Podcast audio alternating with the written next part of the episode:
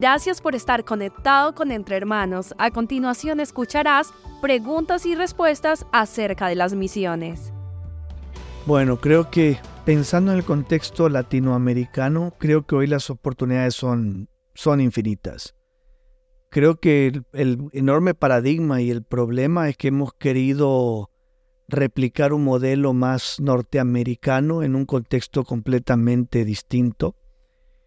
Pero si pensamos en una misionología dentro de un contexto latinoamericano, podemos ver las múltiples opciones y oportunidades que hay. Solo para mencionar algunas de ellas, por ejemplo, lo que hoy para Latinoamérica representa un problema político con respecto a diferentes inclinaciones, hoy por hoy esas relaciones políticas han abierto las puertas a muchos latinos o países latinoamericanos en países que están restringidos para el Evangelio.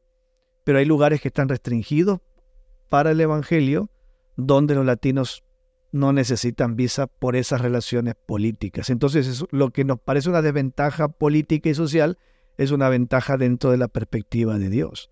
Otro aspecto son las oportunidades como el tema del fútbol, como eso ha abierto puertas en regiones donde los latinos son bienvenidos por el tema del deporte, ¿no? Por ejemplo, hoy en día podemos encontrar muchos deportistas eh, o futbolistas particularmente latinos viviendo en países musulmanes y profesando su fe, pero como son profesionales y son famosos, obviamente no, no hay una eh, como podría decir, no hay algo contra ellos.